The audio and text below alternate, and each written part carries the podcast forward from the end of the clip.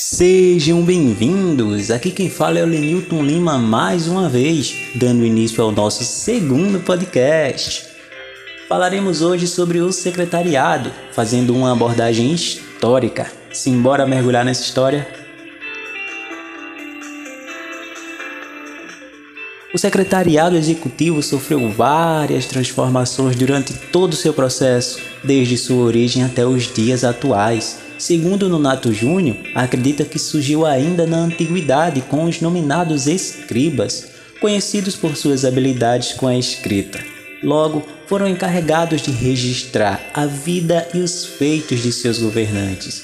Além disso, redigir leis, registrar dados históricos e traduzir documentos para a língua nativa, já que na antiguidade poucos dominavam a escrita e leitura e trabalhavam com os recursos disponíveis da época Posso destacar talvez o mais conhecido dentre todos, o papiro. Já ouviram falar?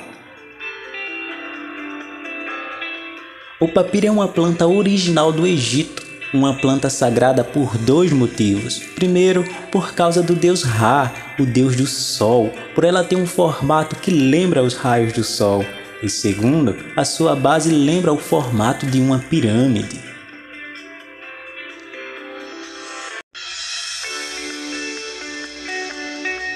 De acordo com Nonato Júnior, além de suas habilidades com a leitura e a escrita, tinha um papel fundamental na educação do povo.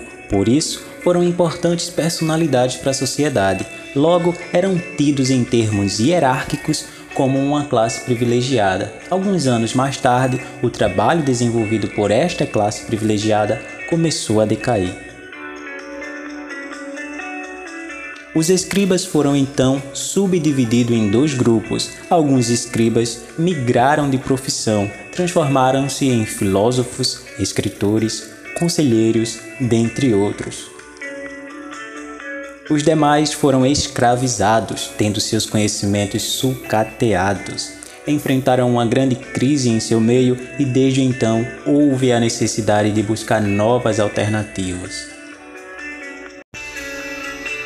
Adaptadas essas mudanças nas funções realizadas exclusivamente por escribas, esses homens passaram a viver nos mosteiros, monastérios e sociedades intelectuais e religiosas, onde vivem os monges.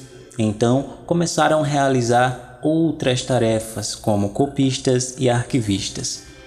Devido a alguns fatores derivados das revoluções industriais, novas demandas foram surgindo de acordo com Nonato Júnior, a demanda por um profissional de secretariado executivo dentro das empresas nesse novo sistema de mundo expandiu. A mão de obra já não era exclusivamente masculina devido ao fato de os homens serem convocados para a guerra. Gerou um déficit na profissão e passou a ser utilizada a mão de obra feminina.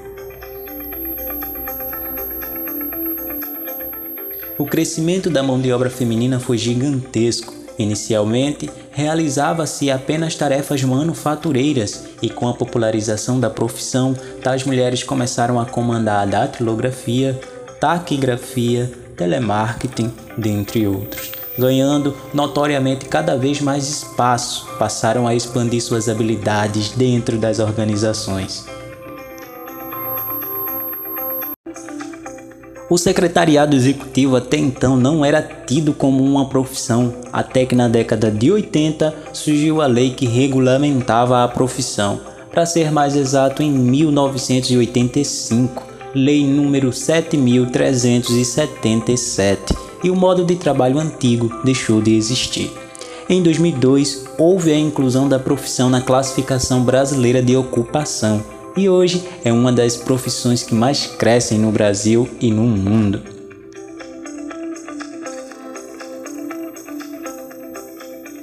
Então, neste novo cenário, os profissionais de secretariado executivo, antes visto como um profissional amarrado a anotar recados, atender ligações, cuidar e organizar documentação, aprontar reunião, tornou-se parte fundamental para uma empresa em todos os setores.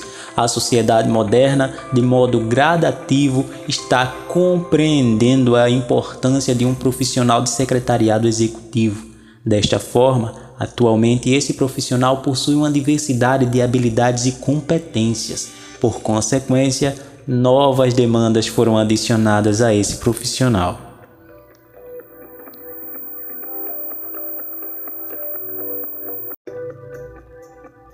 Um secretário executivo atualmente precisa desenvolver ferramentas para lidar com a pressão no trabalho, precisa ter compreensão do modo como funciona a sociedade, precisa ser produtivo e gerir o tempo, ser resiliente, buscar o domínio em línguas diversas, ser criativo, ser culturalmente inteligente, ter controle emocional e saber lidar com suas relações interpessoais.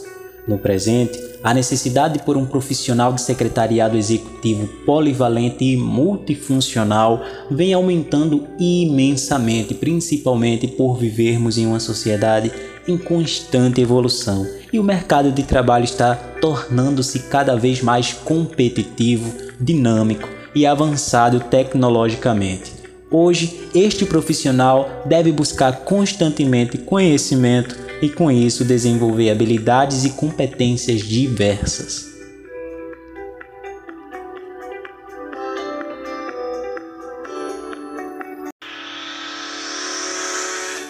Eu sou o Lenilton Lima e é assim que finalizo o nosso segundo podcast. Espero que tenham compreendido de onde veio e no que se tornou o secretariado. Até mais!